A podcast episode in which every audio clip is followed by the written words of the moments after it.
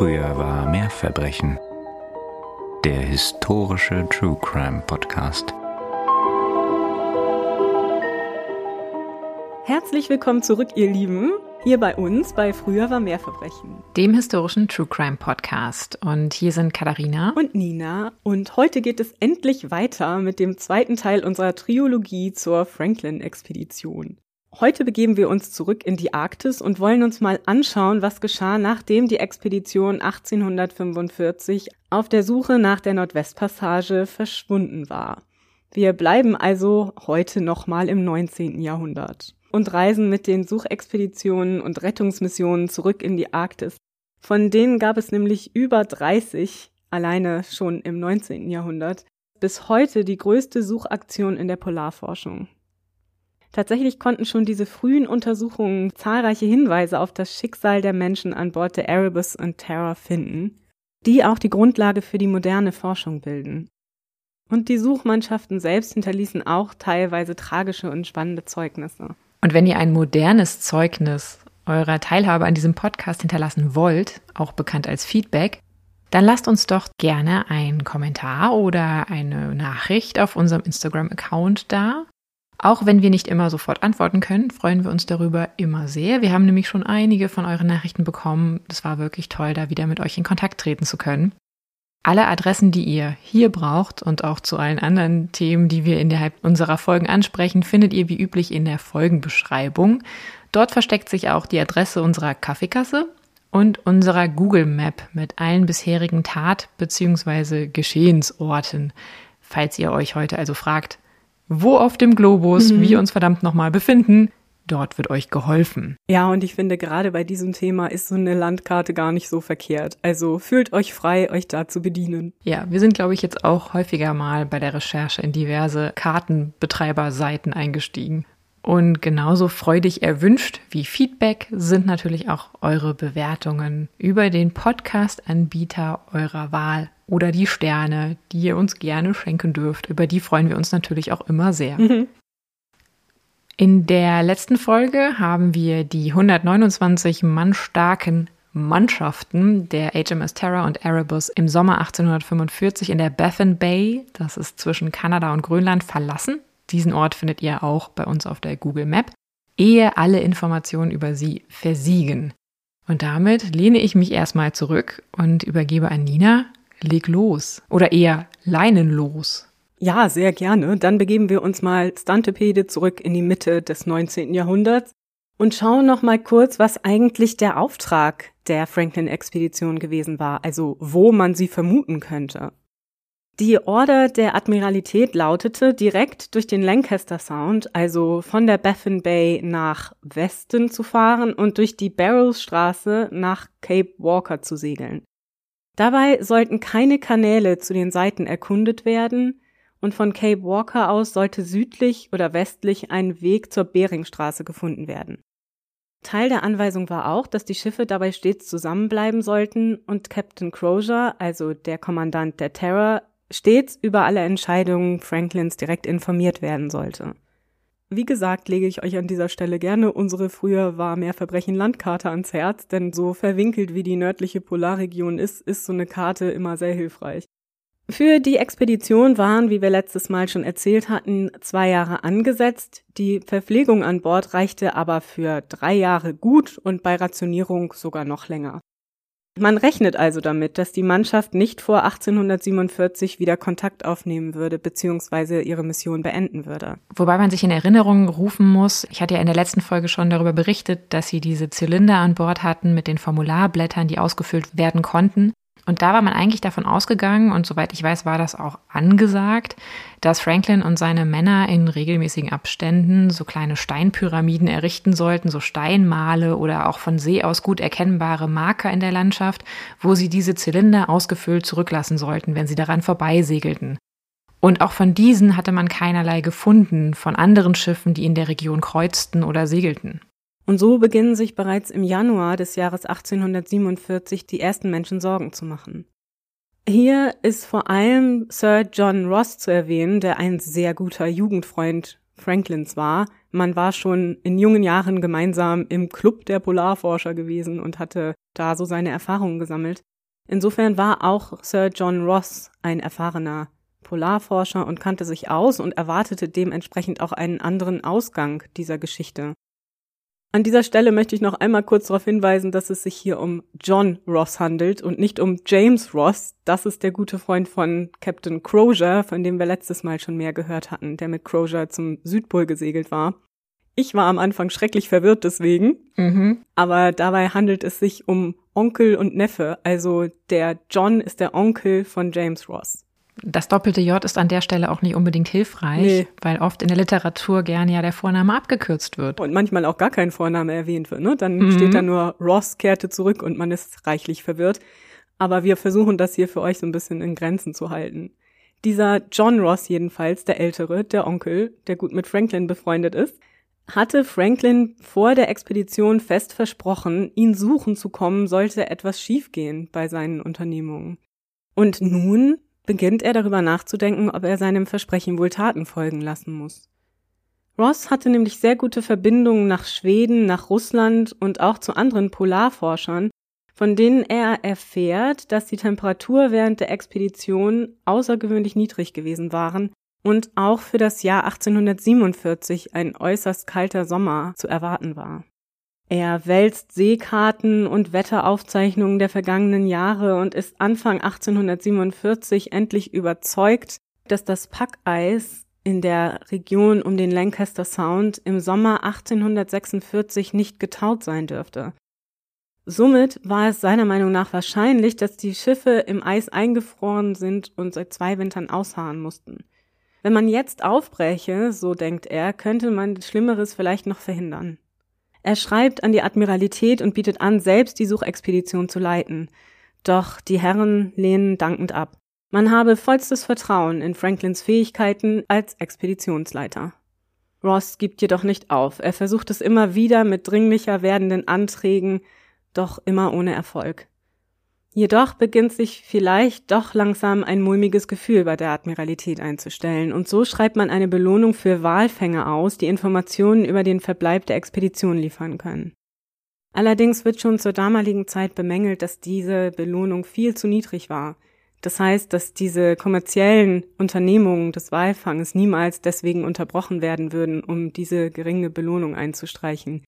Für etwas, von dem man keine Garantie hatte, dass man es auch erfüllen kann. Auch ein anderer alter Freund Franklins beginnt sich im Jahre 1847 zu sorgen. John Richardson, der auf einer früheren Expedition mit Franklin als Arzt dabei gewesen war, tut sich mit John Ray zusammen, seines Zeichens ebenfalls Arzt und Polarforscher und Mitarbeiter der Hudson Bay Company. Die beiden planen eine Überlandsuche von Nordamerika aus, in der Hoffnung, dass Franklins Expedition auf dem letzten Teil ihrer Reise aufgehalten worden war und man sie nur noch finden und ihnen den Weg nach Hause quasi erleichtern müsse. Mit dem Segen der Admiralität, den sie schließlich erhalten können, begeben sich Ray und Richardson auf die Suche. 1848 durchsucht ihre sehr gut ausgestattete Suchmannschaft große Teile der westlichen Arktis, südlich von Victoria Island und am westlichen Ende der Nordwestpassage, vom nordamerikanischen Festland aus. Doch sie finden keine Spur von Franklin der Mannschaft oder den Schiffen. Ebenfalls von der mittlerweile auch etwas unruhigen Admiralität ausgesandt befinden sich zur selben Zeit wie Richardson und Ray zwei weitere Suchexpeditionen in der Arktis. Eine Expedition unter Captain Moore und Captain Kellett segeln im Januar 1848 auf der HMS Plover und HMS Herald zur Beringstraße. Eine weitere bricht im Juni 1848 unter Croziers Freund James Ross und seinem Stellvertreter Captain Bird auf. Sie folgen auf der HMS Enterprise und HMS Investigator auf der gleichen Route, die Franklin drei Jahre zuvor eingeschlagen hatte. Also von der Baffin Bay aus in den Lancaster Sound. Wie schon für die Franklin-Expedition gilt natürlich auch für die Suchexpedition, dass zunächst keine Informationen über den Verlauf oder etwaige Erkenntnisse zurück nach Großbritannien gelangen. In England ist die Ungewissheit über das Schicksal der Mannschaften der Erebus und Terror für die Angehörigen der Männer natürlich kaum zu ertragen. Besonders Lady Franklin, die ja eine äußerst resolute Frau ist, wie wir gehört haben schon in der letzten Folge, kann nicht tatenlos zusehen, während ihr Mann und seine Leute in der Arktis vermisst werden. Seit John Ross schon 1847 seine Bedenken mit ihr geteilt hatte, versucht sie vehement, die Admiralität zum Handeln zu bewegen. Auch sie ist mittlerweile eine richtige Expertin in Sachen Polarforschung, hat von ihren Freunden unter den Polarforschern gelernt, hat Seekarten gewälzt, sich Wetteraufzeichnungen angesehen, hat mit Walfängern gesprochen und so versucht, möglichst viel herauszufinden über die Umstände, in denen sich ihr Mann im Moment befinden könnte und darüber, welches der richtige Weg sein könnte, um die verlorene Expedition doch noch rechtzeitig zu finden. Und es ist auch ihrem stetigen Einsatz zu verdanken, dass die Admiralität 1848 die drei Suchexpeditionen ausschickt. Die Wartezeit nutzt Jane Franklin nun, um unermüdlich weiter um Hilfe bei der Suche zu werben. Sie kontaktiert Benjamin Disraeli, einen alten Familienfreund, zu dieser Zeit noch nicht Prime Minister in England, den amerikanischen Präsidenten, den russischen Zaren, zahlreiche Militärs, Polarforscher, alle Menschen, von denen sie denkt, dass sie ihr unter Umständen helfen könnten. Sie versucht, die Landesherren zu bewegen, ebenfalls Suchmannschaften auszusenden, indem sie an ihre Moral appelliert und an den gemeinsamen Geist und wie wundervoll es wäre, die Welt zu verbinden, indem man gemeinsam diese humanitäre Rettungsaktion durchführt. Auch wendet sie sich an das Paranormale. Sie konsultiert zahlreiche Medien und versucht auf diese Weise etwas über den Verbleib ihres Mannes und seiner Mannschaft herauszufinden. Und ohne weiter auf jedes einzelne Medium eingehen zu wollen, gibt es tatsächlich sogar einige Aussagen, die im Nachhinein erstaunlich zutreffend waren. Ein Dienstmädchen mit seherischen Fähigkeiten konnte tatsächlich die späteren Fundorte der Erebus and Terror vorhersagen. Aber davon können wir alle halten, was wir wollen. Sie setzt auch selbst aus dem Familienvermögen eine Belohnung aus. Eine Belohnung, die viel höher ist als die der Admiralität und jedem ausgezahlt werden soll, der Informationen über das Schicksal der Franklin-Expedition mit zurück nach England und zu Lady Franklin bringt. Und so meldet sich 1849 auch der Kapitän eines Walfangschiffes, der aus dritter Hand von einem Bericht einiger Inuit erfahren haben will. Hm. Laut diesem Bericht hätten die Inuit vier Schiffe südlich des Lancaster Sounds im Packeis eingefroren gesehen. Zunächst befeuert das die Vermutung, Ross habe Franklin tatsächlich gefunden und alle vier Schiffe seien nun am selben Ort und dort eben gemeinsam eingefroren, aber sicher, da ja Ross Verpflegung mit an Bord hat und Medizin und man so doch wieder Hoffnung schöpft. Doch diese Hoffnung wird leider schnell zerschlagen. Kurz nachdem diese Neuigkeit nach England gelangte, kehrt Rosses Expedition zurück. Und er hat seine eigene, relativ entmutigende Geschichte zu erzählen. Tatsächlich waren die Enterprise und die Investigator gar nicht sonderlich weit in den Lancaster Sound vorgedrungen, bevor sie von der zufrierenden See über den Winter eingeschlossen worden waren. Mit Schlitten erkundeten die Männer während des langen Winters das solide Eis, und die Ufer des Peel Sounds im Süden ihrer eingefrorenen Schiffe, ohne zu wissen, dass sie Franklin damit tatsächlich sehr nahe gekommen waren. Über den Winter begannen die Expeditionsteilnehmer unter Krankheiten zu leiden. Unter anderem führte Skorbut unter der Mannschaft zu großem Leid, und nur das Glück kommt ihnen schließlich zur Hilfe. Während des Sommers 1849 werden die Schiffe in driftenden Packeis nach Osten in die offene Baffin Bay getrieben und kommen auf diese Weise schließlich frei. So schafft es die geschwächte Mannschaft zurück in die Heimat und kann Bericht erstatten. Und mit diesen entmutigenden Neuigkeiten beginnt das Jahr 1850. Und Anfang diesen Jahres ist die britische Regierung mittlerweile so nervös, dass sie dann doch mal ihre Belohnungen erhöht. Bei Hilfe oder Rettung der Franklin-Expedition oder gar Hinweisen auf diese werden insgesamt 20.000 Pfund Sterling ausgeschrieben. Parallel dazu werden nun mehrere Schiffe entsandt, die in der Arktis nach den Verschollenen suchen sollen. Insgesamt drei Expeditionen mit acht Schiffen werden durch die Admiralität entsandt. Ein weiteres Mal die HMS Enterprise und die HMS Investigator, die in der Beringstraße suchen sollen. Dann Kapitän Horatio Thomas Austin und sein erster Offizier Kapitän Erasmus O'Many. Die werden mit ihren vier Schiffen in den Lancaster Sound geschickt und die restlichen Schiffe unter dem Kapitän eines Walfängers William Penny sollen den nördlichen Jones Sound befahren. Auch Lady Franklin bleibt nicht untätig und lässt ein Schiff, die Lady Franklin, ausrüsten und mitsuchen. Daneben beauftragt auch die US Navy zwei Schiffe, die von einem New Yorker Kaufmann ausgerüstet werden. Zu guter Letzt brechen auch Sir John Ross und John Ray mit Expeditionen im Auftrag der Hudson Bay Company nach Norden auf. Der Schotte Ray war nicht nur, wie du gesagt hast, Arzt, sondern auch spezialisiert darauf, wie man in den extremen Bedingungen der Arktis überleben kann. Im Spätsommer 1850 kreuzen also mindestens 13 Schiffe im Polarmeer auf der Suche nach den Verschollenen.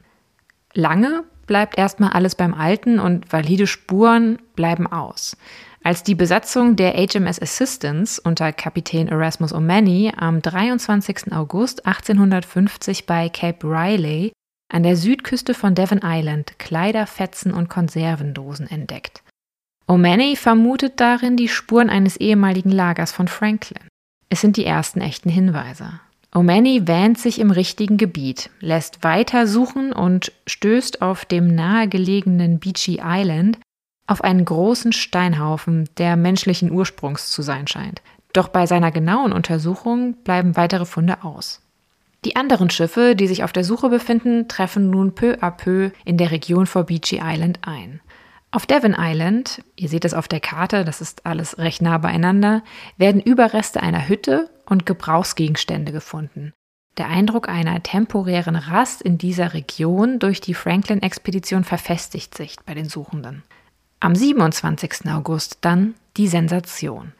Ein Besatzungsmitglied der Lady Franklin entdeckt auf Beachy Island drei Gräber. Beachy Island ist eine unbewohnte kleine Halbinsel von nur 4,6 Quadratkilometern vor Devon Island am Lancaster Sound, also dem nördlichen Zugang zur Nordwestpassage.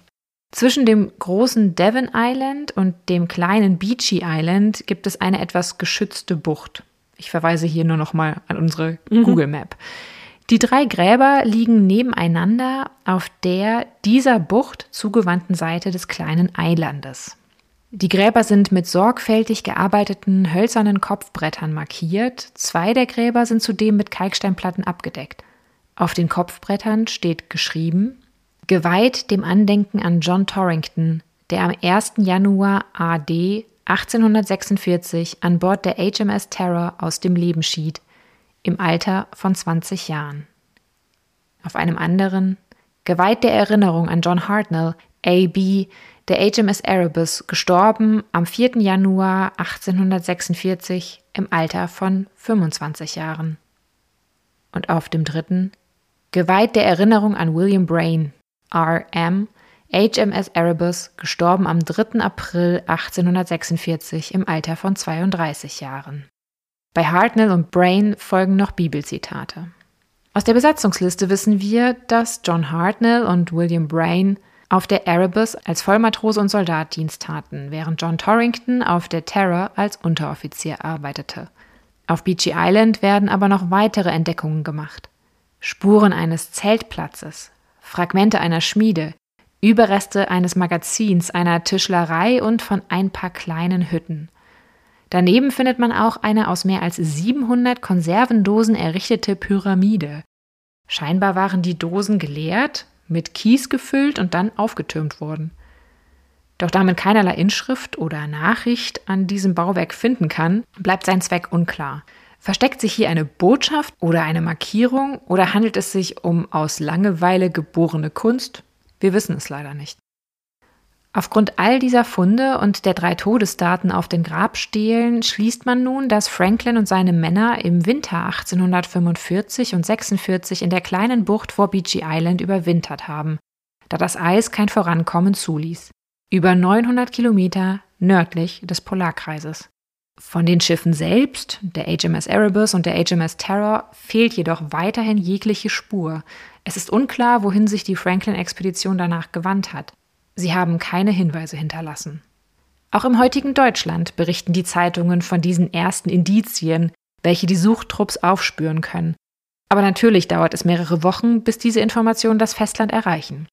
So berichtet die neue Münchner Zeitung beispielsweise am 2. November 1850, Zitat, die neuesten in England eingegangenen Nachrichten über das Schicksal der Franklinschen Expedition sind von solchem Interesse, dass wir uns beeilen, auch unseren Lesern davon Kenntnis zu geben.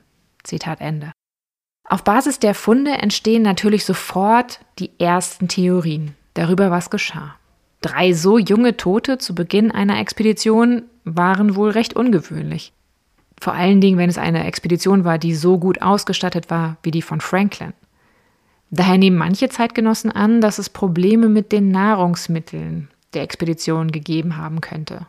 Kapitän Erasmus O'Many vermutet selbst, dass die Fleischkonserven an Bord der Schiffe nicht mehr gut waren. Mhm. Unterstützt wird diese erste Vermutung dadurch, dass der Konservenhändler, der die Expedition versorgt hatte, bei späteren Aufträgen Probleme mit der Qualitätskontrolle bekam. Andere vermuteten Krankheiten wie Skorbut oder auch Unfälle als Todesursachen. Es wurde auch angedacht, die drei Leichen zu exhumieren, aber die Gruppe entschied sich schließlich vor Ort dagegen. Mit diesen Informationen und den damit ausgelösten Verdächtigungen und Vermutungen und Theorien war dann die Expedition um Omani zurückgekehrt. 1851 erklärt mit diesem Wissen die britische Regierung, dass es nicht mehr verantwortungsvoll sei, Menschenleben bei der Suche nach der Franklin-Expedition zu riskieren und solche mittlerweile hoffnungslosen Suchen mit Staatsgeldern zu finanzieren. Wir waren nun ja schließlich im Jahr 6 nach dem Verschwinden. Mhm. Allerdings sind noch lange nicht alle bereit aufzugeben. Wie wir schon gehört haben, ist Lady Franklin nach wie vor unermüdlich dabei, alles zu tun, damit weiterhin nach dem Verbleib der Franklin-Expedition geforscht wird. Sie startet eine riesige Pressekampagne, spricht mit der Öffentlichkeit. Die Medien berichten laufend von der verschwundenen Expedition. Die Menschen machen sich nach wie vor Sorgen. Und der Druck der Öffentlichkeit wird irgendwann so groß, dass die Admiralität sich entschließt, noch ein letztes Mal einen Versuch zu starten, die Franklin-Expedition zu finden beziehungsweise herauszufinden, was mit den Männern der Expedition und den Schiffen geschehen war. Und so kommt es im Jahre 1852 zur größten und letzten offiziellen Suchmission.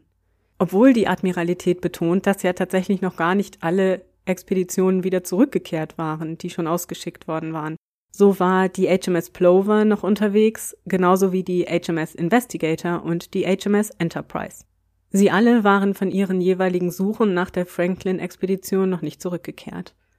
Dennoch werden von der Admiralität fünf Schiffe ausgestattet, nämlich die HMS Resolute, die HMS Assistance und die Dampfschiffe Intrepid und Pioneer sowie das Versorgungsschiff North Star. Das Kommando der Expedition übernimmt Captain Edward Belcher.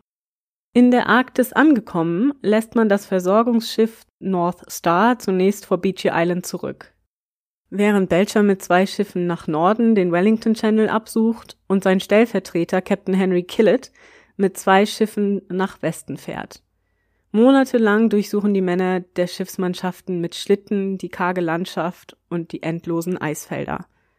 Schließlich im April 1853 findet eine Schlittenmannschaft der Resolute also eines der Schiffe, das unter Kellett nach Westen gefahren war, die im Eis eingefrorene HMS Investigator. Vier Männer der Besatzung sind verstorben. Die Männer an Bord der Investigator sind in einem erbärmlichen Zustand. Sie sind krank und hungrig, aber nach drei Jahren, die sie im Eis eingeschlossen waren, immerhin noch am Leben. Die Rettung kommt aber buchstäblich in letzter Minute. Und so entschließt man sich, die am schlimmsten von Hunger und Krankheit betroffenen Männer der Besatzung der Investigator auf Schlitten zu verladen und unter der Führung des Leutnants der Investigator, Samuel Gurney Cresswell, nach Beechy Island zu schicken, damit sie versorgt werden konnten. Diese Reise sorgt dafür, dass diese Männer unter Leutnant Croswell die ersten sind, die offiziell die Nordwestpassage durchquerten. Leider nur per Schlitten und nicht per Schiff, weswegen ihnen nicht die offizielle Ehre zuteil wird, als erstes die Nordwestpassage durchsegelt zu haben. Aber offiziell haben wir hier jetzt endlich die letzten 500 Kilometer der Nordwestpassage erschlossen. Zumindest aus westlicher Perspektive. Ja, ganz genau. Das ist natürlich eine kolonialistische Weltsicht. Ein kleiner Erfolg also für die Männer der Suchmannschaft. Allerdings steht die Expedition sonst unter wirklich keinem guten Stern. Während die Männer in den Hundeschlitten auf dem Weg nach Beechy Island sind, treffen zwei weitere Versorgungsschiffe mit zusätzlichem Proviant für die Belcher-Expedition im Beechy Island ein.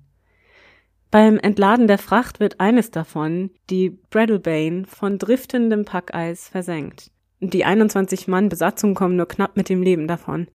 Das Ganze war so schnell und mitten in der Nacht passiert, dass es wirklich eine dramatische Szene gab. Das zweite Versorgungsschiff, die HMS Phoenix, macht sich daraufhin mit den Überlebenden der Brattlebane und der Investigator auf den Weg zurück nach England. Die Brattlebane ist aber tatsächlich sehr interessant, denn tatsächlich konnte sie später gefunden werden und ist heute das nördlichst gelegene Schiffswrack der Welt. Während also die Phoenix die Überlebenden zurück nach England bringt, wo sie verkünden können, dass die Investigator gefunden wurde, steckt in der Arktis mittlerweile nicht mehr nur die Investigator im Packeis fest, sondern auch alle vier verbliebenen Schiffe der Belcher-Expedition. 1854 entscheidet Belcher daraufhin, alle fünf Schiffe zurückzulassen. Die Besatzungen kehren an Bord der North Star und zweier weiterer Versorgungsschiffe, die mittlerweile auf Beechy Island eingetroffen sind, nach England zurück. Man kann sich vorstellen, dass die Admiralität wenig begeistert ist. Abgesehen von der Tatsache natürlich, dass die Mannschaft der Investigator zumindest teilweise gerettet werden konnte. Es waren im Zuge der Belcher-Expedition weitere Menschen gestorben an Skorbut und anderen Krankheiten. Man hatte fünf Schiffe verloren und das kann man natürlich nicht einfach so auf sich beruhen lassen. Belcher wurde für seine Entscheidung von herausragenden Polarforschern überall kritisiert. Zudem hatte die Expedition keine weiteren Erkenntnisse über den Verbleib der Franklin-Expedition gebracht. Belcher und seine Offiziere müssen sich für diese Entscheidung und für die missglückte Expedition vor einem Kriegsgericht verantworten, von dem jedoch alle in allen Anklagepunkten freigesprochen werden. Belchers Ruf ist allerdings für immer ruiniert. Eine weitere privat finanzierte Suchexpedition unter Elisha Kent startet ebenfalls 1853, hat aber genauso wenig Glück. Die Expedition hatte 60 Schlittenhunde an Bord, mit denen man die Gegend erkunden wollte. 57 der Tiere sterben und alle Mannschaftsmitglieder leiden unter Skorbut und Unterernährung. Nur das Eintreffen eines dänischen Schiffs rettet ihnen schließlich das Leben. Und wie wir deutlich sehen können an all diesen Expeditionen, die wir uns jetzt angeschaut haben, ist es wirklich überdeutlich, wie gefährlich jegliche Mission in die Arktis und jegliche Forschungsreise im Polarmeer war. Mhm. Und so ist auch die Admiralität nun endgültig nicht länger bereit, weitere Leben für die Suche nach Franklin zu riskieren. 1854 werden alle offiziellen Suchbemühungen der Marine eingestellt. Und am 18. Januar 1854 erlässt die Admiralität folgende Order, welche am 20. Januar auch in den Zeitungen veröffentlicht wird. Zitat Falls bis zum 31. März 1854 keine gegenteiligen Nachrichten eingehen, sind die Offiziere und Mannschaften der Erebus und der Terror zu betrachten als verstorben im Dienst. Zitat Ende. Und so kommt es auch. Am 31. März 1854 werden Franklin und seine Mannschaft für tot erklärt und ihre ausstehende Besoldung an ihre Familien ausgezahlt. Für die Familien bleibt also nichts als Unwissen darüber, was ihren Lieben zugestoßen war. Und vor allem auch, wo sie geblieben sind. Wir können uns ja alle, denke ich, sehr gut vorstellen, wie schwer es ist, mit sowas abzuschließen und zu trauern, ohne Beweise und ohne einen Körper, den man vielleicht bestatten kann oder an dem man sehen kann, dass die geliebte Person wirklich verstorben ist. Wir kennen das ja auch aus heutigen Fällen. Wenn es keinen Körper gibt, dann ist es sehr schwer für die Familien, mit der Trauerarbeit anzufangen. Das gilt auch für Lady Franklin. Sie ist nicht bereit, die Suche nach John aufzugeben. Mittlerweile hat sie sich mit großen Teilen ihrer Familie überworfen, auch weil sie das ganze Familienvermögen in die Suche investiert. Und Treue an ihrer Seite steht zu dieser Zeit eigentlich nur noch Franklins Nichte Sophia. Die beiden Frauen betreiben weiter Lobbyarbeit, fahren von Ort zu Ort, sprechen mit Menschen und versuchen unermüdlich weiter das Interesse an der verschwundenen Expedition am Leben zu erhalten. Und diese Vehemenz inspiriert natürlich auch andere dazu und beirrt weiter nach einer Antwort auf das Rätsel zu suchen. John Ray, von dem wir ja schon gehört hatten und der schon an mehreren Expeditionen auf der Suche nach Franklins Expedition beteiligt gewesen war, befindet sich 1854 im Auftrag der Hudson Bay Company in Kanada. Er soll dort den noch unkartierten Teil der arktischen Küstenlinie Nordamerikas kartieren. Diese Forschung bringt ihn 1854 auf die Boothia-Halbinsel, die nördlichste Spitze Nordamerikas. Dort kommt er auf seinen Reisen mit Inuit ins Gespräch, von denen einer zu berichten weiß, dass eine Gruppe Kablunens, also weiße Männer, verhungert sei, weit weg im Westen hinter einem großen Fluss. Den genauen Ort kann der Inuk aber nicht nennen. Ray, nun der Überzeugung, auf der richtigen Spur zu sein, befragt unermüdlich weiter Inuit und bringt Folgendes in Erfahrung. Im Frühling vor vier Wintern, also 1850, sahen einige Inuit-Familien während der Robbenjagd auf King Williams Land, an der Westküste der Insel, um genau zu sein, um die 40 weiße Männer, die ein Boot und Schlitten über das Eis Richtung Süden zogen – die Männer seien nicht in der Lage gewesen, sich mit den Inuit zu verständigen, sprachen also ihre Sprachen nicht, doch durch Zeichensprache hätten sie vermittelt, dass ihre Schiffe oder ein Schiff vom Eis zerdrückt worden waren und sie jetzt auf der Suche nach Wild zum Jagen seien. Die Männer seien alle sehr dünn gewesen und ihr Anführer, nach Rays Interpretation wohl ein Offizier, sei ein hochgewachsener mittelalter Mann gewesen. Die Gruppe tauschte einige Gegenstände gegen Robbenfleisch ein und errichtete dann am Ende des Tages Zelte. Später in derselben Saison habe man die Leichen von circa 30 Menschen sowie einige Gräber auf dem Kontinent gefunden. Also auf Montreal Island, das ist das Festland, das unterhalb der King Williams Insel liegt. Das ist jedenfalls durch nicht viel Wasser getrennt von King Williams Land. Das heißt, da kann man dann durchaus auch mit Schlitten und Booten hingelangt sein. Fünf weitere Leichen seien auf einer weiteren nahegelegenen Insel gefunden worden. Die Leichen lagen teilweise in notdürftigen Zelten oder unter umgedrehten Booten. Manche hätten einfach herumgelegen. Auch ein Offizier sei darunter gewesen, was Ray daraus schließt, dass die Leiche ein Teleskop und ein Gewehr bei sich hatte. Der stark verstümmelte Zustand der Körper und der Inhalt der Kessel, der beschrieben wurde, seien Hinweise darauf, dass die verzweifelten Männer schließlich begonnen hatten, ihre Kameraden zu essen. Damit endet der Bericht der Inuit und Ray kauft von ihnen eine Vielzahl von Gegenständen, die diese entweder selber von der Fundstelle hatten oder durch Handel selbst erworben hatten und die ursprünglich von der Franklin-Expedition stammten. Darunter befinden sich zahlreiche gravierte Silberlöffel, Gabeln und Messer, Teile von Apparaturen und ein sehr bedeutender Fund, nämlich John Franklins Gylfenorden, das Zeichen seines Ritterschlags. Der Ort dieser verzweifelten Szene, also dort, wo der Kannibalismus stattgefunden haben soll, sollte von nun an den Namen Starvation Cove tragen. Mit diesen Neuigkeiten kehrt Ray zurück nach London und löst dort sofort gewaltige Kritik in der Öffentlichkeit aus. Aber selber nach diesem Ort suchte Ray nicht, nach der Starvation Cove. Genau, das stimmt. Das ist auch ein Punkt, den Lady Franklin ihm auch vorwerfen wird in der Folge, aber dazu kommen wir gleich. Die Öffentlichkeit ist von Rays Bericht entrüstet. Die Vorstellung, dass englische Seeleute Kannibalismus praktiziert haben könnten, scheint vielen unglaublich und ist mit den Moralvorstellungen der viktorianischen Zeit nicht zu vereinbaren.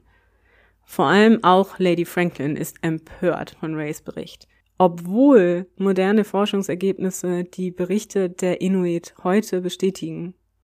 Wie gesagt, beschuldigt sie ihn, die Angaben der Inuit nicht genug überprüft zu haben. Vielmehr sei er nur hinter der ausgeschriebenen Belohnung her gewesen und sei somit so schnell wie möglich zurück nach England gekommen, ohne vorher verifiziert zu haben, was ihm erzählt wurde. Sie spricht mit der Presse und überredet auch ihren Freund Charles Dickens, Rays Bericht öffentlich zu diskreditieren. In seiner Zeitschrift Household Words veröffentlicht Dickens daraufhin einen zweiteiligen Artikel zu dem Thema, der leider wirklich von Rassismus nur so strotzt. Dickens behauptet darin, dass zivilisierte britische Marineoffiziere niemals Kannibalismus praktizieren würden.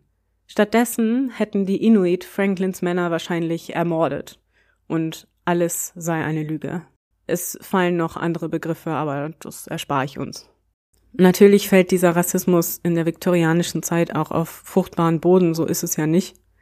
Man hatte ja schon die Sicht, dass es sich eben hier um den zivilisierten Westen in Anführungsstrichen handelt und dann eben um die Wilden, wozu man auch die Inuit zählte. Aber was schön ist, ist wirklich John Rays passionierte Verteidigung der Inuit, die dann später auch in der Zeitschrift Household Words veröffentlicht wird. Tatsächlich hatte Ray schon in seinem ursprünglichen Bericht jegliche Aggression seitens der Inuit kategorisch ausgeschlossen. Er schätzte die Inuit wirklich sehr hoch, er lebte mit ihnen, er lernte von ihnen, er lernte ihre Sprache und er war wirklich sehr interessiert an ihrer Kultur und glaubte fest an die mündliche Überlieferung als glaubhafte Quelle. Allerdings sollte diese Kontroverse, ob es sich nun tatsächlich um Kannibalismus gehandelt hatte oder nicht, nicht so leicht aufzulösen sein. Und es gibt heute noch Menschen tatsächlich, die Kannibalismus unter den Überlebenden der Franklin-Expedition für unmöglich halten und auch wissenschaftliche Beweise komplett ignorieren, nur weil man nicht bereit ist zu akzeptieren, dass englische Seeleute Kannibalismus praktiziert haben könnten. Also ich meine, man kann da ja für niemanden die Hand ins Feuer legen und das ist in dem Fall auch eigentlich gar nicht nötig, weil uns ja allein die Rettungsmissionen gezeigt haben sollten mit ihren dramatischen Szenarien, was in diesem Klima für Situationen entstehen können, was die von einem Menschen abverlangen, wenn man sich dorthin mhm. begibt. Und dass es durchaus möglich ist, dass Situationen entstehen, wo man, glaube ich, zumindest nachvollziehen kann, dass man diese Entscheidung trifft. Und dass Kannibalismus vorkommt in solchen Extremsituationen, hören wir ja auch im Podcast nicht zum ersten Mal. Also von daher, ich denke auch, da muss man mit dem moralischen Zeigefinger ganz vorsichtig sein. Besonders, wenn man dann auch noch Ureinwohner irgendeiner Straftat bezichtigt. Mit der Zeit, nach diesen Erkenntnissen von Ray, schwindet langsam auf der Welt das Interesse für den Verbleib der Franklin-Expedition, vor allen Dingen in den USA und in Kanada. In der britischen Öffentlichkeit hält sich das Interesse etwas länger, wird aber immer weniger, als die Geschehnisse des Krimkrieges mit Russland die Schlagzeilen zu bestimmen beginnen. Es festigt sich die Haltung in der Öffentlichkeit, dass man das Rätsel der verschollenen Expedition wohl nie werde lösen können. Zudem schwindet generell auch die Begeisterung für Forschungsexpeditionen, wenn sie mit so hohen menschlichen Verlusten einhergehen. Einige wenige unterzeichnen noch ein Memorandum an die Regierung mit der Bitte um eine weitere Suchexpedition. Auch Lady Franklin lässt wie zu erwarten nicht locker und fleht mal wieder alle, die Rang und Namen haben, national wie international, darum an, noch eine allerletzte Rettungsexpedition zu entsenden. Aber alle lehnen ab. Weshalb Lady Franklin abermals eine eigene Expedition zusammenstellt. Da ihre eigenen finanziellen Mittel mittlerweile durch die Expeditionsausgaben der letzten Jahre stark geschmolzen sind, veröffentlicht sie einen Spendenaufruf eine Art Crowdfunding. Mhm. Dieser bringt ihr 3000 Pfund ein. Das Geld und eine Spende der Admiralität über Versorgungsgüter ermöglichen es ihr, eine kleine dreimastige Yacht, die Fox, zu kaufen. Nach kurzer privater Nutzung bei ihrem ersten Eigner wurde das Schiff, das auch über einen Dampfantrieb verfügte, im Krimkrieg genutzt, bevor Lady Franklin es erwarb. Befehligt wird die Fox nun von Kapitän Francis Leopold McClintock, einem Offizier aus der Royal Navy, der zu diesem Zweck von der Admiralität beurlaubt wird. Der 1819 geborene McClintock hatte 1848 schon Ross bei einer der ersten Rettungsmissionen begleitet und sich dabei besonders in Bezug auf die Nutzung von Schlitten zur Suche und Transport an Land hervorgetan. Bis dahin müsst ihr wissen, war es bei der Royal Navy Usus gewesen, Schlitten durch Menschenkraft zu ziehen nicht durch Hunde. McClintock setzte zwar weiterhin auch auf die Zugkraft von Menschen, nicht nur von Schlittenhunden, die er nun aber auch damit beschäftigt, konnte durch seine Systematisierung aber die Suchradien deutlich vergrößern. Beispielsweise ließ er in verschiedenen Wellen Versorgungsdepots anlegen und so war es möglich, dass seine verschiedenen Untergrüppchen, die er aussendete, viel weiter kamen, weil sie sich immer wieder neu selbst versorgen konnten. McClintocks Stellvertreter an Bord der Fox wird dann Leutnant William Robert Hobson. Die restliche Mannschaft rekrutiert McClintock aus vielen Bekannten und Freiwilligen, die wie er schon über Erfahrungen in Polarfahrten verfügten. Und so läuft die Fox mit 25 Mann und Proviant für 28 Monate an Bord am 1. Juli 1857 aus und segelt vom schottischen Aberdeen gen Grönland. Dort verlässt Ende des Monats ein erkrankter Mann die Expedition und so blieben es noch 24. Doch die Expedition startet zunächst mit Pech. Noch bevor sie überhaupt irgendwelche Nachforschungen anstellen können, bleibt das Schiff nämlich schon Ende August im Packeis der Baffin Bay stecken. Mhm. McClintocks Mannschaft ist nun dazu verdammt, im Eis zu überwintern, bevor es überhaupt losgegangen ist. 242 Tage eingeschlossen im Eis driftet die Fox daraufhin bis April des folgenden Jahres 1385 Meilen nach Süden. Neben dem Proviant an Bord sichern sie ihre Nahrung durch Jagd das scheinbar, so beschreibt es zumindest McClintock auch in seinen Reisebeschreibungen, durchaus gut möglich gewesen auf dem Packeis. Also man hatte hier dort eine ganz gute Versorgung, nicht nur durch Meeresgetier, sondern vor allem auch durch Robben, Eisbären, die denen immer wieder vor die Flinte gerieten. Zudem mit 24 Mann war das eine überschaubare Gruppe, die sich versorgen ließ. Mhm. So erreicht die Fox erst im August 1858 nach einer Überholung des Schiffes in Grönland, nach der langen eingeschlossenen Zeit im Eis, Beachy Island. Dort errichten sie zuallererst in Lady Franklins Namen am Ort des vermutlichen Winterquartiers ihres Mannes ein Denkmal für die Verschollenen.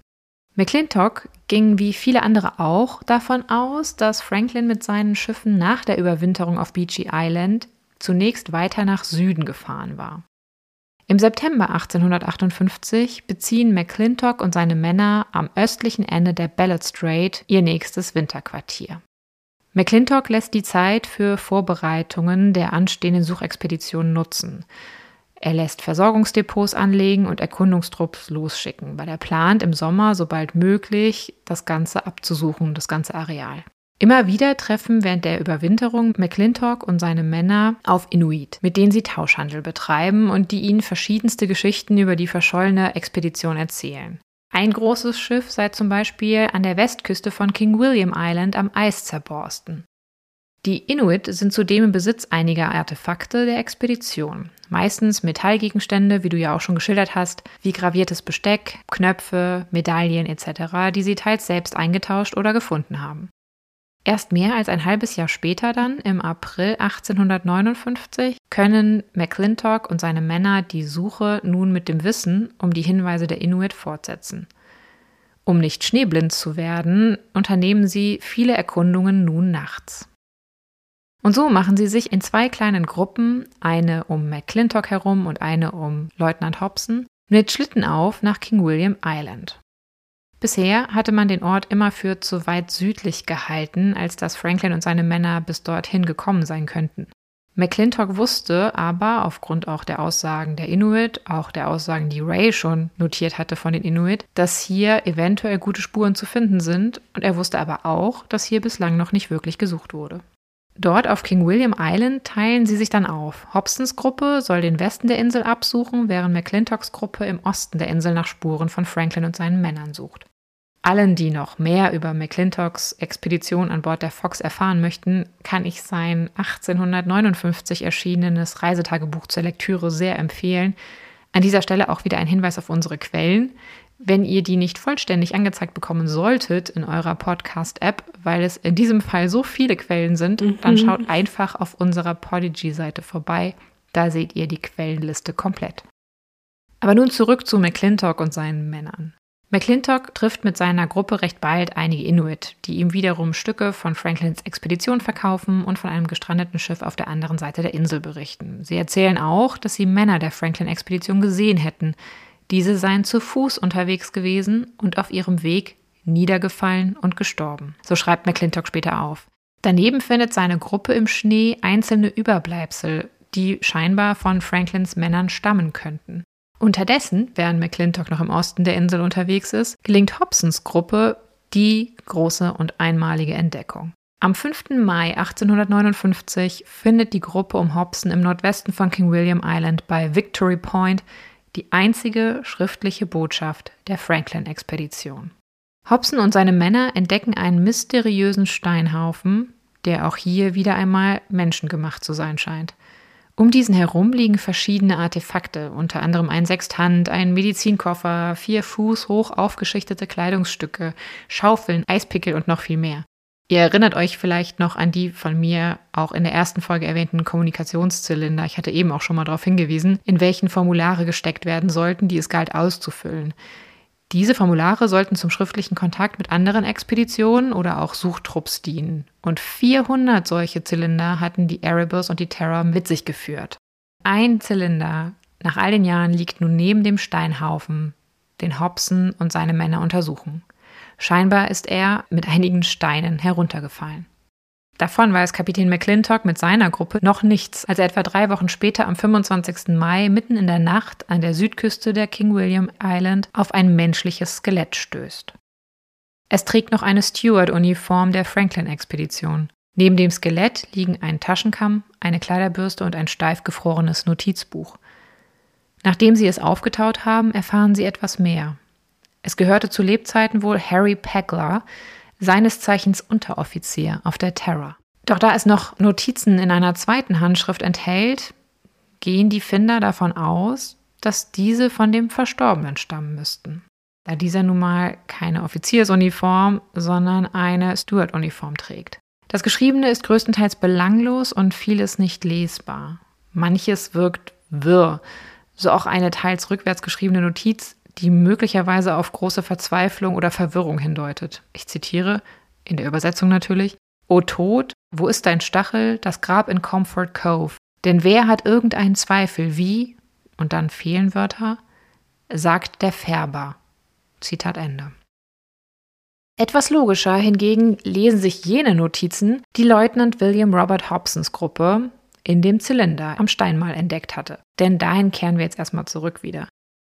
Das Papier des Formulars ist durch den Rost schon etwas beschädigt, aber noch lesbar. Die standardisierten Formblätter sind, wie schon in der ersten Folge geschildert, in sechs Sprachen vorformuliert, damit so viele Finder wie möglich sie lesen können. Datum, Aufenthaltsort oder aktuelle Vorkommnisse ließen sich eintragen. So steht auch auf Deutsch auf dem Formular, Zitat, Wer diesen Zettel findet, wird hierdurch ersucht, denselben an den Sekretär des Admiralitäts in London einzusenden, mit gefälliger Angabe, an welchen Ort und zu welcher Zeit er gefunden worden ist. Zitat Ende. Das gefundene Papier seht ihr auf unserem Instagram-Account. Heute befindet es sich im Nationalen Seefahrtsmuseum in London. Das Formular, was Hobson und seine Männer nun in Händen halten, enthält mehrere Notizen. Die erste wurde von Leutnant Graham Gore und Mart Frederick DeVoe von der Erebus unterschrieben. Sie trägt das Datum 28. Mai 1847. Gore oder DeVoe notierten, dass die HMS Erebus und die HMS Terror im Eis bei 70 Grad 5 Minuten nördliche Breite und 98 Grad 23 Minuten westliche Länge überwintert hätten, nachdem sie das Jahr zuvor auf Beachy Island in 74 Grad 43 Minuten 28 Sekunden nördliche Breite und 90 Grad 39 Minuten 15 Sekunden westliche Länge überwintert hätten. Franklin habe die Expedition geleitet. Alle seien wohl auf. Zitat All well. Und das ist unterstrichen. Von den drei Verstorbenen, deren Gräber wir von Beachy Island kennen, schreiben sie nichts. Die zweite, deutlich dramatischere Notiz auf dem gleichen Blatt befindet sich aber am Rand entlang geschrieben. Entweder Kapitän James Fitzjames oder Francis Crozier haben sie knapp ein Jahr später, am 25. April 1848, niedergeschrieben. Warum die beiden keine neue Notiz benutzt haben, wissen wir nicht. Leutnant John Irving von der Terror habe das Formular von Graham Gore, also das, was sie jetzt wiederverwendet haben, ursprünglich in einem anderen Steinmal deponiert und ein gleichlautendes sogar in einem weiteren Steinmal. Das vorliegende Formular habe man erst suchen müssen, dann hierher gebracht und ergänzt. Leutnant Graham Gore sei mittlerweile verstorben. Fitzjames oder Crozier schreiben, dass die HMS Erebus und die HMS Terror am 22. April 1848, fünf Meilen nord-nordwestlich von dieser Stelle, an der man dann später das Formular niederlegte, aufgegeben worden seien, nachdem sie seit September 1846 von Eis eingeschlossen gewesen seien. Selbst im Sommer sei es so kalt gewesen, dass es nicht gelungen sei, wieder loszukommen. Es habe also einen dritten Winter im Eis bedeutet, 19 Monate eingeschlossen. Im Mai 1847 hätte eine Gruppe aus zwei Offizieren und sechs Männern das Schiff verlassen, zu welchem Zweck steht allerdings nicht auf dem Formular. Am Ende hätten 105 Männer unter dem Befehl von Kapitän Crozier bei 69 Grad, 37 Minuten, 42 Sekunden nördlicher Breite und 98 Grad, 41 Minuten westlicher Länge die Schiffe verlassen. Sir John Franklin sei am 11. Juni 1847, also noch das Jahr zuvor, mit 61 Jahren verstorben, mhm. scheinbar 14 Tage nach Ausfüllen des ersten Formulars. in dem ja noch drin steht, dass Franklin die Expedition geleitet hätte. Und das war noch ehe in Großbritannien die allererste Suchexpedition aufgebrochen war. Woran er starb, steht dort nicht. Was ich daran so interessant und auch traurig finde, ist, dass hätte man im Januar auf John Ross gehört, hätte man unter Umständen noch die Chance gehabt, hätte man die Schiffe finden können, vorausgesetzt natürlich. Aber zu dem Zeitpunkt waren die Männer weitestgehend noch am Leben. Also ist schon traurig, wenn man sich das so anhört. Ja, aber wir wissen natürlich nicht, ob man dann zu dem Zeitpunkt auch dort gesucht hätte. Wahrscheinlich Oder ob es so nicht. gelaufen wäre wie danach, ne? Dass man King William Island erstmal ausgeschlossen hätte aus der Suche. Ja, das ist sogar ganz wahrscheinlich, denn das lag ja gar nicht auf ihrem angegebenen Weg oder auf der Route, die sie hatten einschlagen sollen. Ja. Aber damit reißen die Hiobsbotschaften nicht ab, denn es steht auch noch geschrieben, dass insgesamt 24 Männer der Expedition gestorben seien, zu dem Zeitpunkt, als sie die Schiffe verließen. Darunter auch neun Offiziere, was auf die Nachwelt und auch auf die Zeitgenossen auf eine besondere Notsituation hinweist. Waren doch bis dahin noch nie Offiziere bei Arktis-Expeditionen verstorben. Dies hing damit zusammen, dass Offiziere in der Regel besseres Essen bekamen als die restliche Crew. Möglicherweise kann man hier schon einen fatalen Zusammenhang sehen, aber dazu in der nächsten Folge mehr. Am nächsten Tag hätten dann die Überlebenden laut Formular in Richtung Great Fish River, dem heutigen Back River, aufbrechen wollen. Damit endet die Notiz am Rand und auch alles, was auf diesem Formular zu lesen steht. Das alles hieße, dass die Überlebenden der Expedition spätestens ab diesem Zeitpunkt, vermutlich ab dem Tode von Franklin, unter dem Kommando von Francis Crozier gestanden haben und planten Richtung Hudson Bay zu gehen, vermutlich in Richtung eines Handelsposten, der sich dort befand. Zu Fuß und vermutlich am Ende ihrer Kräfte. Im Nachhinein bezeichnet man dies als den Marsch in den Tod. Mhm. Ich habe öfter mal gelesen, dass in Bezug auf diese Notiz gesagt wird, dass das, was darauf geschrieben steht, schon auf eine geistige Verwirrung oder so etwas hindeuten würde. Kannst du dazu vielleicht noch was sagen, weil mir immer nicht so ganz klar geworden ist, warum? Soweit ich das übersehen kann, nimmt man das an, weil einfach das Schriftbild ein bisschen unruhig wirkt. Das wirkt nicht wie eine niedergeschriebene Notiz, für die man sich Zeit genommen hat, die man ausformuliert und dann wohl sortiert dort einträgt, sondern das wirkt schon relativ wirr, allein dass man das auf den Rand schreibt. Ja. Also eigentlich hätten sie ja noch über genug Papier verfügen müssen. Sie haben ja bis jetzt zumindest für uns nachvollziehbar nur einen Zylinder vorher benutzt. Jetzt ist natürlich die Frage, hatten sie vielleicht auch nur spontan die Idee, Fitzjames und Crozier diese Notiz noch zu ergänzen. Das kann aber gar nicht spontan gewesen sein, dann hätten sie nicht nach der Notiz, nach der Ursprungsnotiz suchen lassen. Es ist schon alles ein bisschen merkwürdig, vor allen Dingen, weil zum Beispiel dort steht, es hätte diese andere Gruppe gegeben, die das Schiff kurz mal verlassen hatte. Es steht aber nichts dazu, warum. Ja. Ganz viel steht nicht auf dieser Notiz, was irgendwie verwirrend ist. Auch diese ganze Aktion mit, es gibt quasi eine erste Notiz, die wird irgendwo niedergelegt, davon weiß aber irgendwie keiner, zumindest weiß niemand genau, wo sie ist. Dann muss man diese Notiz suchen gehen um dort dann was zu ergänzen und das Ganze anderswo niederzulegen. Das ist ja schon so ein bisschen ein absurdes Vorgehen. Warum macht man das? Warum hat man diese Notiz, diese andere gebraucht, um die neue Notiz anzulegen oder zu schreiben? Man hat ja Bücher gefunden, ja, also die man mitgenommen hat, dann auf den Weg, auf dem Festland.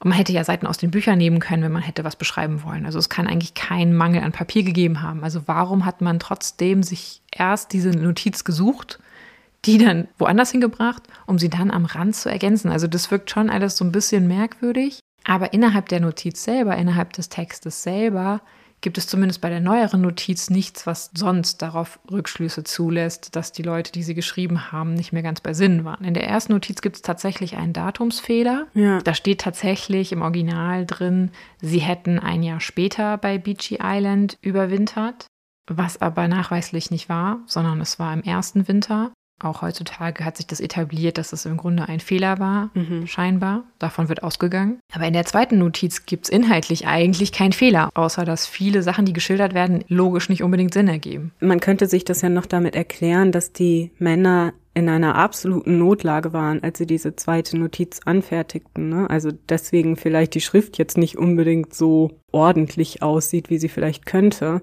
Aber es stimmt natürlich schon, warum haben sie kein zweites Papier benutzt?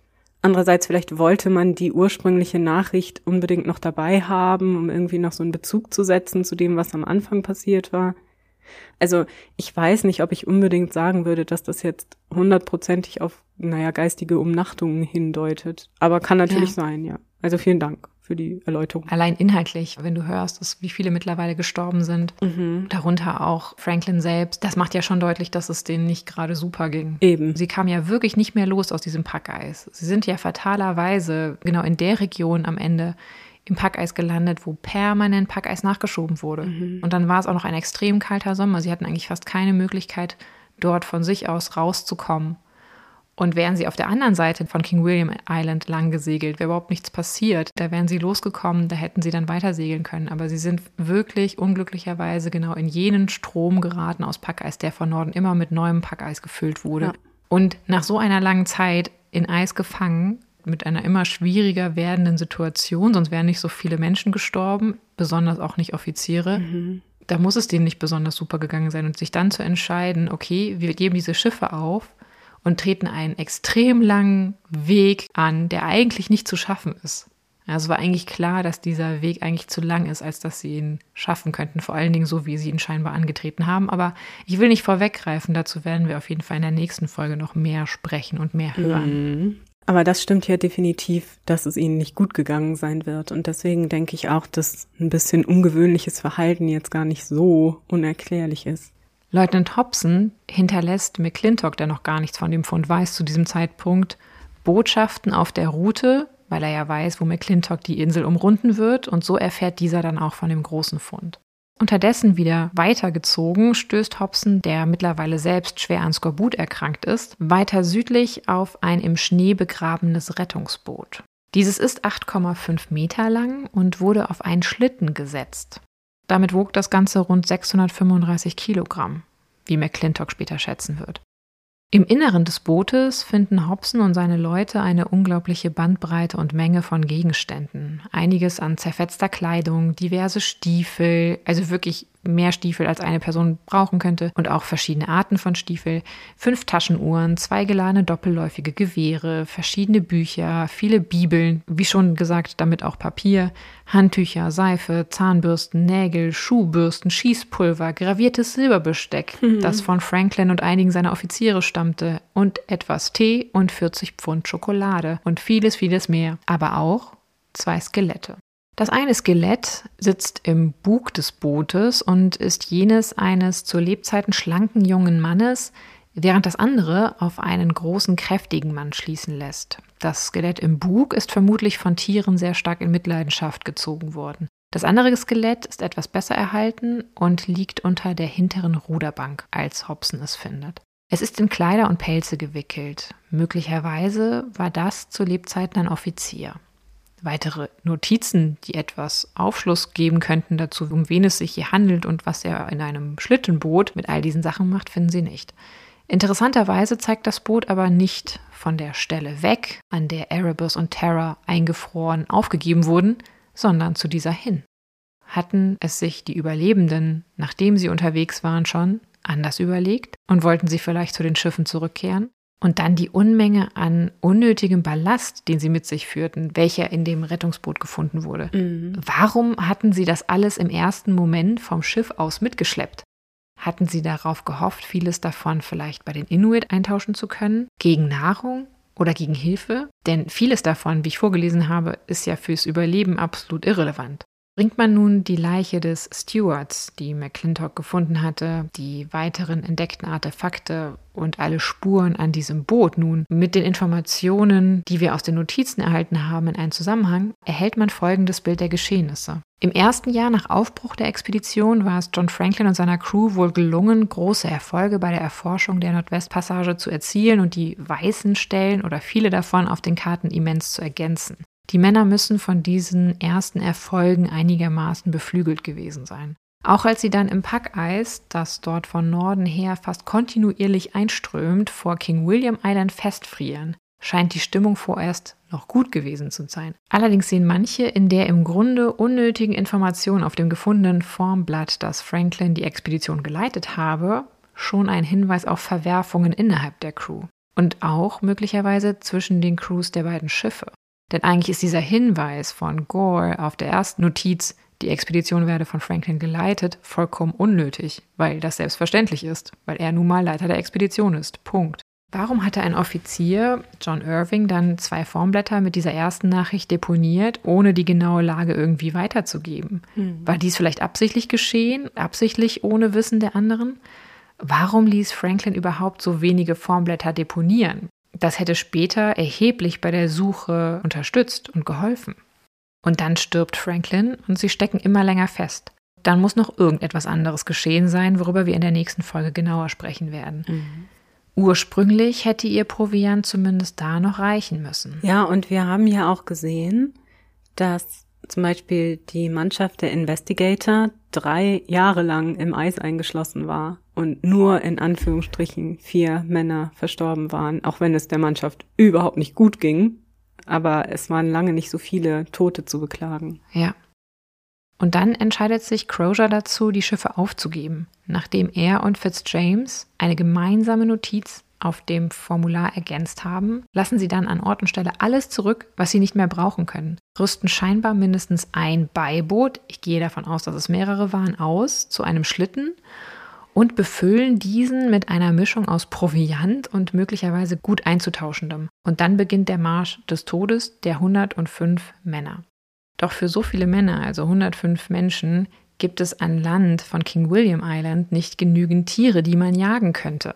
Zudem sind die Schlitten bei der Größe und dem Gewicht, das sie haben, im Grunde viel zu schwer, als dass sie eine Gruppe von ausgehungerten Menschen ziehen könnte, vor allen Dingen über eine so lange Strecke. Also waren sie auch wegen der wenigen Jagdmöglichkeiten unweigerlich aber auf den Proviant angewiesen, den sie mit sich gezogen haben. Ja, und auf den Handel mit den Inuit, von denen ja wieder die Berichte erzählen, die Ray zum Beispiel schon mitgebracht hat. Die aber ja auch nicht so viel übrig hatten an Nahrung, dass sie 105 Mann versorgen konnten damit mhm. und vor allen Dingen nicht über einen längeren Zeitraum. Das wäre ja auch nicht gegangen. Im Grunde waren das viel zu viele Menschen. Es scheint aber ja auch so gewesen zu sein, dass sie sich irgendwann entweder aufgeteilt haben oder nach und nach so viele verstorben sind, dass es bei späteren Begegnungen mit den Inuit nur noch um die 40 Mann ja, waren. Aber scheinbar war die Gruppe dann so geschwächt und auch das Gebiet, in dem sie sich befanden, so schlecht für die Jagd. Also anders als zum Beispiel die Erfahrung, die McClintock gemacht hat. Der hatte ja deutlich weniger Leute bei sich und war halt im Packeis und hatte dort tatsächlich die Möglichkeit, einigermaßen gut zu jagen. Er hat sogar in seinem Reisejournal eine kleine Tabelle drin, wie erfolgreich er beim Jagen war und was er in der ganzen Zeit im Packeis alles gejagt hat. Aber hier haben wir halt eine sehr große Gruppe, also selbst mit 40 Mann am Ende waren sie mehr, als McClintock auf seinem Schiff hatte und dann auch noch in einem Bereich unterwegs, wo es relativ wenig Wild gab, was sie hätten jagen können.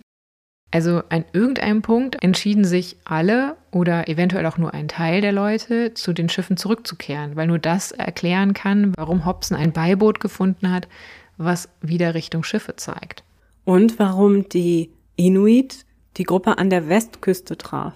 Ne? Denn die Westküste ist ja der Ausgangspunkt. Also das bestätigt auch die Geschichte, die Erzählungen der Inuit. Ja, denn das war ja später, das war ja 1850. Es gibt tatsächlich auch die Theorie, dass ein Teil der Gruppe zu den Schiffen zurückkehrte, dort länger überwinterte noch weiterhin, weil es dort vielleicht noch mehr Proviant gab und dass dann als 1850, 51 die Inuit von den Begegnungen berichten, die wirklich letzten Menschen die Schiffe verlassen haben. Mhm. Es wird auch vermutet, dass die beiden Männer, deren Skelette im Beiboot jetzt gefunden wurden, zu dem Zeitpunkt, als sie mit ihren Kameraden unterwegs waren, nun möglicherweise zu schwach zum Gehen waren und deswegen zurückgelassen wurden, auch mit dem Boot. Wir wissen aber nicht, haben ihre Kameraden es zum Schiff zurückgeschafft? Wenn ja, warum kehrten sie nicht zurück, um die zwei Fußschwachen, Fußlahmen abzuholen oder auch die zurückgelassenen Dinge einzusammeln, zumindest den Tee und die Schokolade? Warum das alles nicht passierte, das können wir nur vermuten. Weitere Notizen oder gar die beiden Schiffe suchen McClintock und seine Mannschaft insgesamt vergebens dort bei ihrer Mission. Aber dennoch ist ihre Ausbeute mit den von mir gerade geschilderten Erkenntnissen natürlich beträchtlich. Sie haben den Beweis gefunden, dass schon Franklins Mannschaft die Nordwestpassage entdeckt hatte, wenn auch nur zu Fuß. Hobson, McClintock und alle Männer kehren auf die Fox zurück. Und dort schafft es auch Hobson, sich vom Skorbut zu erholen. Ende des Sommers 1859 beginnen sie dann mit ihrer Heimfahrt und erreichen am 21. September London. Nur drei Besatzungsmitglieder waren während der gesamten Expedition der Fox verstorben. Allen Crewmitgliedern, die sie noch nicht hatten, wird nun die Arktis-Medaille verliehen und Leutnant Hobson erhält zudem eine Beförderung zum Fregattenkapitän. Er und McClintock werden gefeiert und Lady Franklin hat endlich Gewissheit über das Schicksal ihres Mannes. Durch McClintocks Schlittensystem war es ihm und seinen Männern gelungen, einen Langstreckenrekord bei der Suche nach der Franklin-Expedition aufzustellen. Über 1900 Kilometer hatten sie per Schlitten zurückgelegt. Seine Methodik sollte zum Vorbild vieler Expeditionen werden und McClintock wird endgültig zum Begründer der modernen Polarforschung. Im weiteren Verlauf seines Lebens würde er bis zum Admiral aufsteigen, jedoch nur noch einmal in die Arktis zurückkehren. Und so reiht sich McClintock ein in die vielen Menschen, die nach Franklins Schiffen suchten und währenddessen zur Erforschung und auch Erschließung der Arktis beitrugen. Und trotz all der Erkenntnisse, die die McClintock-Expedition mitbringen konnte, bleibt noch genug Ungewissheit über das Schicksal der Franklin-Expedition, dass weitere Menschen inspiriert werden, auf Suchexpeditionen zu gehen. So zum Beispiel der erste Zivilist, der sich auf der Spur der Franklin-Expedition in das Polarmeer begeben wird. Ein amerikanischer Journalist, Charles Francis Hall, ist überzeugt davon, dass Mitglieder der Franklin-Expedition unter den Inuit überlebt haben könnten. Er ist so von diesem Gedanken fasziniert, dass er sich für elf Jahre von 1860 bis 1871 in die Arktis begibt und sie bereist. Er lebt während dieser Zeit mit den Inuit versucht ihre Sprache zu lernen und alle Berichte zu sammeln, die ihm über die Franklin-Expedition zugetragen werden. Allerdings wäre die Sammlung dieser Berichte ohne die Hilfe zweier Inuit, nämlich Takolituk und Ipivik, die man auch Hannah und Joseph nannte, unmöglich gewesen. Takolituk und Ipivik hatten einige Zeit in England verbracht, wo man sie als Kuriositäten ausgestellt hatte und sprachen daher sehr gut Englisch. Also hier wieder ein Kind der viktorianischen Zeit, nicht wahr? Ganz im Geiste von P.T. Barnum. Sie halfen Hall bei der Übersetzung der mündlichen Berichte der Inuit und wurden über die Zeit auch wirklich gute Freunde des amerikanischen Polarforschers. Besonders bedeutend ist der Bericht eines Inuk namens Inuk Pujijuk.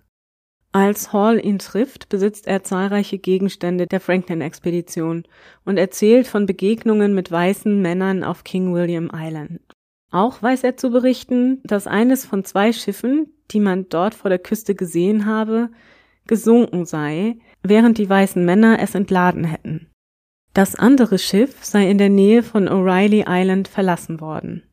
Inuk Pujijuk zeichnet eine Karte für Hall, auf der er das letztere Schiff einzeichnet.